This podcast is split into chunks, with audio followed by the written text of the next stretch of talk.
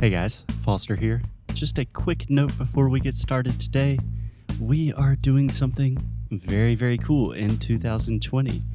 So, this year we are going to do 12 language challenges in 12 months. So, on the first day of each month, we will start a new language challenge, and each challenge will focus on a specific topic or subject to help you really, really improve your English. For example, we are going to have a challenge about phrasal verbs, a challenge about how to use prepositions, a challenge about how to learn grammar without using textbooks. Anyway, it's going to be a lot, a lot of fun, and we would love to have you participate.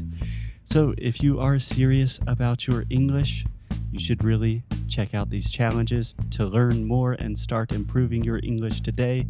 Just visit inglesnuecru.com. Okay, on with the show.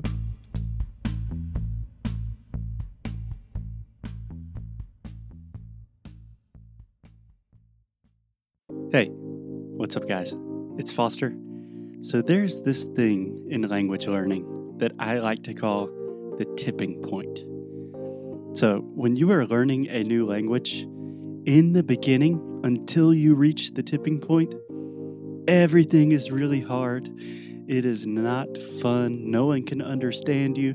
You don't understand anything. It's just a really difficult experience. But here's the beautiful thing after you reach this point, everything is awesome. It's much easier. You can talk to people, you can connect with native speakers, meet people from different cultures. Yeah, sure, sometimes you forget a word every now and then, but you are over the tipping point. You are just learning more and excited to learn more every day. And do you know what the easiest way to reach the tipping point is? Speaking to native speakers, talking to people. And the best way to talk to people is with our good friends at Cambly. So, Cambly is a totally online English learning platform. You can talk to native speakers, these are professional English teachers from all over the world. You can talk to them about whatever you want, whenever you want, from whatever accent, whatever topic. It is really, really cool. So, if you have not checked out Cambly yet, you can go to cambly.com and use the promotional code Inglés no Podcast to get your first class for free. Again, if you want to have good conversations in English, reach the tipping point sooner rather than later, visit cambly.com and use the promotional code Inglés no Cru Podcast. Okay, let's get on with the show.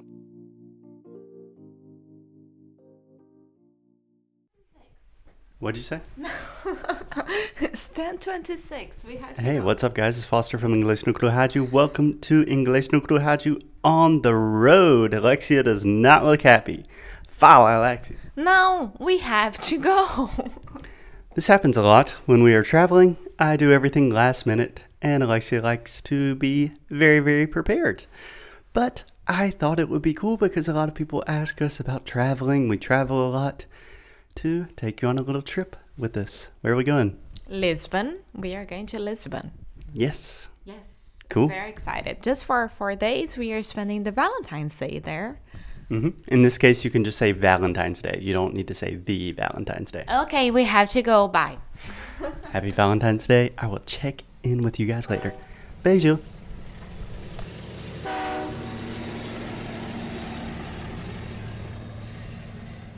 What's up, guys? Foster again. We're still waiting on the train.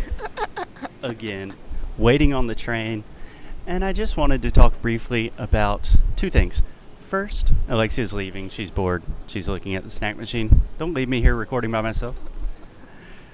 So the first thing I was thinking about is when you are taking an Uber, a Bolt, a taxi, when you're on the bus or train or anything, that is a great opportunity to talk to people. So we just arrived, we took an Uber and we started talking to the guy.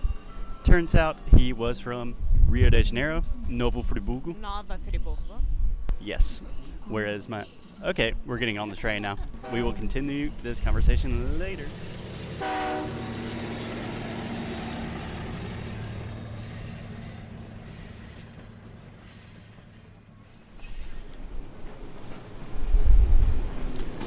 Hey, what's up, guys? Part two of the trip. Getting on the train. Alexia, how mad at me are you right now? I'm not that mad because I'm really happy that we are having two days off right now. So we, Two days off. Yeah. We're recording as we speak. Yeah. uh, Well, once I'm in Lisbon, maybe we won't be doing that, but I doubt it. Uh, we will definitely be doing that.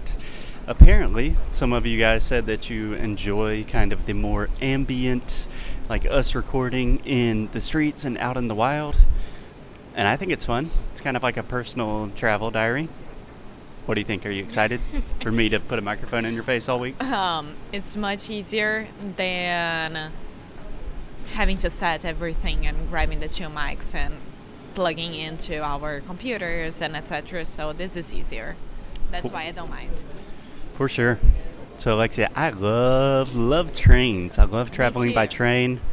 What do you think about trains and why do you like them? I would travel by train everywhere in the world. I wish that there was a train to go to the United States and come back because I hate airplanes. So here I feel safer. Okay, statistically, not sure if that's true, but I also love trains, and I think the reason I love trains so much is it's just kind of the right speed, not too fast, not too slow. It's You- really fast this one. Yeah, this one's really fast, but you can see things going by, you can see different landscapes, and something I really love about trains is you normally start in the city, more or less the city center, and then you end in the city. So you don't have to go to the airport, get a taxi, all that. Yeah, I think it's much easier as well. Um, we do have the passengers problems, as we can see right now, just like um, with the airplanes, they make a line before Yeah. opening. It's just tourists being tourists. Something that we do a lot, and I think a lot of people do, is judge other tourists while you are being a tourist. I'm a super tourist, and I don't mind. I love it. Yeah. So anyway, we are taking the Alfa Pendular. Alfa From- Pendular. É...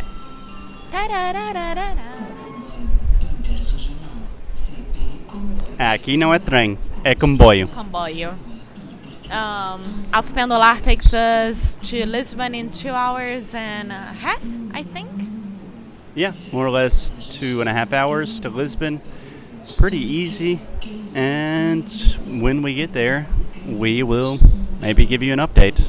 Okie dokie. Bye. Unless I get really bored on the train, then I'll just turn it on. We'll see how it goes, my friends. Anyway, love you guys. Bye bye. Bye bye.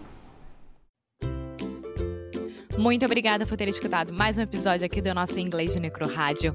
Como sempre, vou pedir para você deixar sua review, deixar o seu e-mail no nosso site inglêsdenecru.com, ficar de olho nas novidades que a gente sempre manda, nossos recursos grátis, enfim, todas as novidades que a gente puder, a gente vai estar compartilhando com vocês, principalmente por e-mail. Então, é isso. Eu quis aqui dar esse recado.